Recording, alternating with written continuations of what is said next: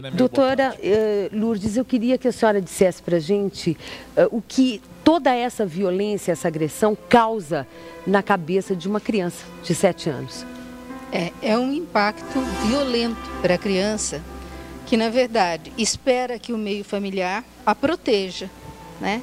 E não que agrida. Então a criança se sente insegura, né? se sente culpada por não ter percebido a situação, né? É muito difícil, porque a criança vai ficar com essa marca.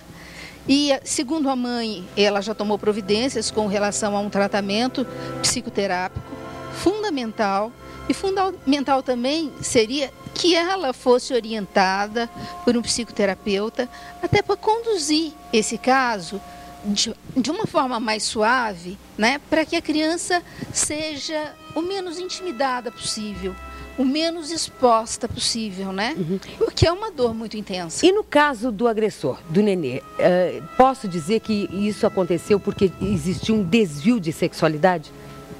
Não, a questão do abuso sexual não está ligada a uma questão de, de, de, homossexualidade ou de heterossexualidade. Né? As pesquisas mostram que esses, esses abusos ocorrem no seio familiar com irmãos, pais, tios e avós e primos, inclusive. Então, o que leva um adolescente, né, um jovem rapaz, cometer esse tipo de abuso, esse tipo de crime? Falta de limite, sociopatia, né? E muitas vezes perversidade.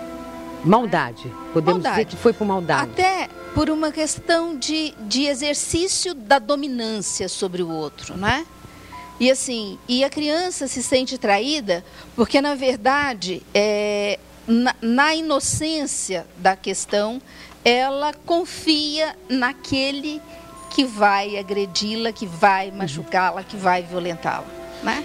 Inclusive, gente, nós temos alguns depoimentos.